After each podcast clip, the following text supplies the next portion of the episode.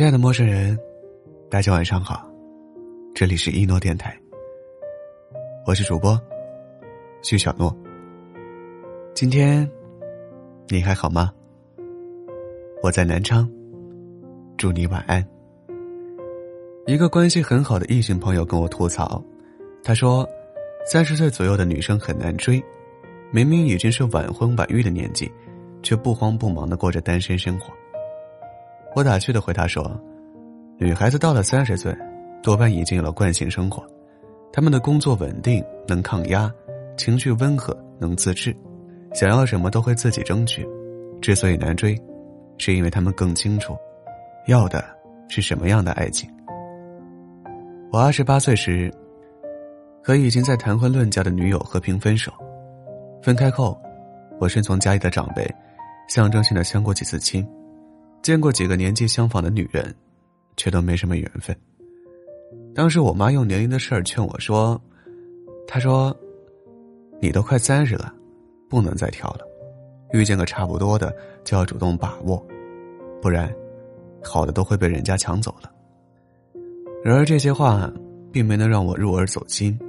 我在二十八岁的时候，依然心高气傲，甚至把单身当成了一种习惯。二十出头的年纪，失恋，会像是被要了半条命，一个人过得索然无味。但接近三十岁，只身一人，却依然能够热爱生活。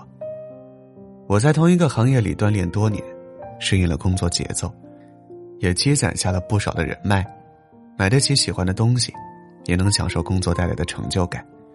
我开始拥有规律的生活和持久的喜好。会做几道喜欢吃的菜，也发现了几家吃不腻的街边小店。身边的朋友经常聊起育儿经，我也会听听。后来去探望产后的闺蜜，我一个大龄单身青年，也能顺势说出几句行话。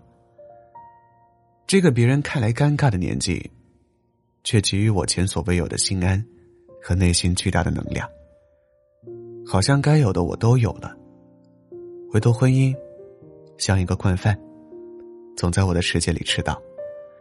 我家里有一个表姐，三十四岁，依然单身，过着长辈眼中孤单可怜的生活。她刚好充当了我的反面教材。每次提起她，家里的长辈总会皱起眉头，说一两句既心疼又抱怨的话，然后约好似的，深深叹一口气，一时无奈。在家人眼中，表姐单身的理由是因为她太挑。我姥姥说：“女孩子就不该读太多书，说女孩子无才便是德。”而表姐，就是死读书误入歧途的典型。我小姨说：“女孩子再优秀也要成个家，不能因为自身条件好就谁也看不上。年龄越拖越大，再好的条件，也都是白搭。”还有我妈，她旁敲侧击问过我无数次，问我表姐是不是有忘不了的男生。问我表姐是不是有什么苦衷，才一直单着不肯恋爱？每当听见这些奇奇怪怪的教导和猜测，我就总是憋着笑。这些好心又幸福的大人，怎么会理解？没有人比表姐更想恋爱，更想有个家。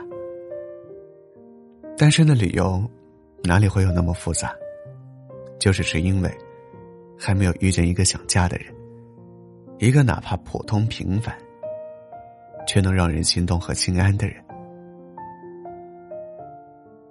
三十岁上下单身的人，很少能被旁人理解，却总能够和自己有相似境遇的人产生共鸣，惺惺相惜。我懂我表姐，就像我懂我自己一样。我知道，即使我生活尚可，但我依然无比期待晚归时家里亮着的灯，期待一日三餐。两人为伴，期待养儿育女，在父母膝下承欢。同时，我也期待有一个人能安抚我内心的惶恐，让岁月徒增的皱纹不再突兀，而是变得更加理所当然。为什么单身？不是因为喜欢孤独，不是因为骄傲上瘾，不是因为有走不出的过去，只不过是因为。还没有出现一个适合的人。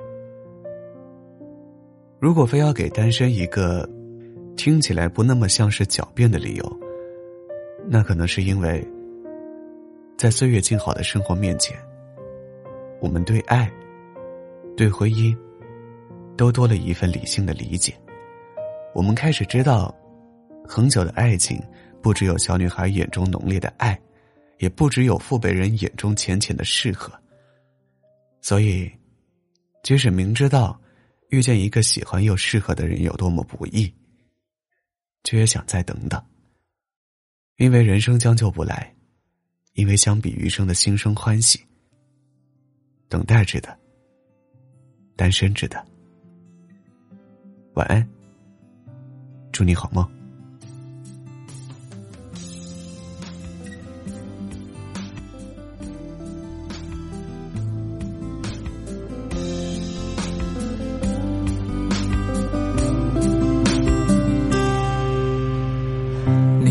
深情的双眸看着，什么都没说。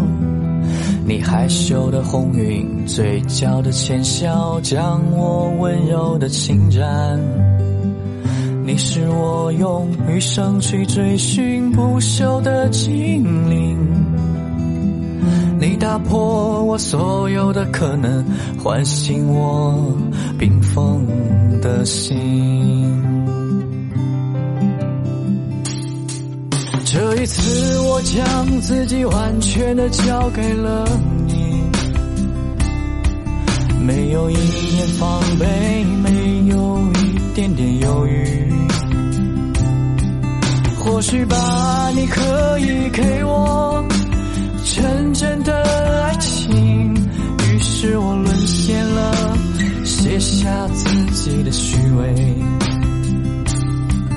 这一次，我真的。将自己完全的放开，不问有没有明天和更好的未来。或许吧，你可以给我真正的爱情，于是我沉溺在你温柔的爱里。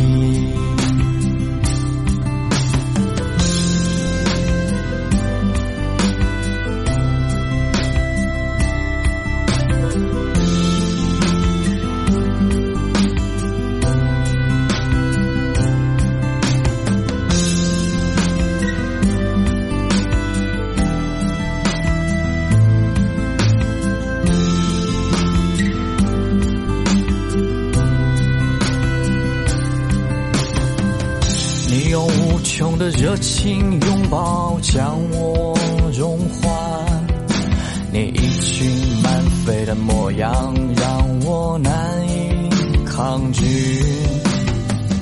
你是我生命中最美丽无瑕的天使，你原谅我所有的放纵，让我再一次感受幸福。这一次，我将自己完全的交给了你，没有一点防备，没有一点点犹豫。或许吧，你可以给我真正的爱情，于是我沦陷了，卸下自己的虚伪。这一次，我真的将自己完全的放开，不问有没有明天和更好的未来。或许吧，你可以给我真正的爱情，于是我沉溺在你温柔的爱里。或许吧，你可以给我真正的爱情，于是我沉溺在你温柔的爱里，于是我沉溺在你温柔的爱里。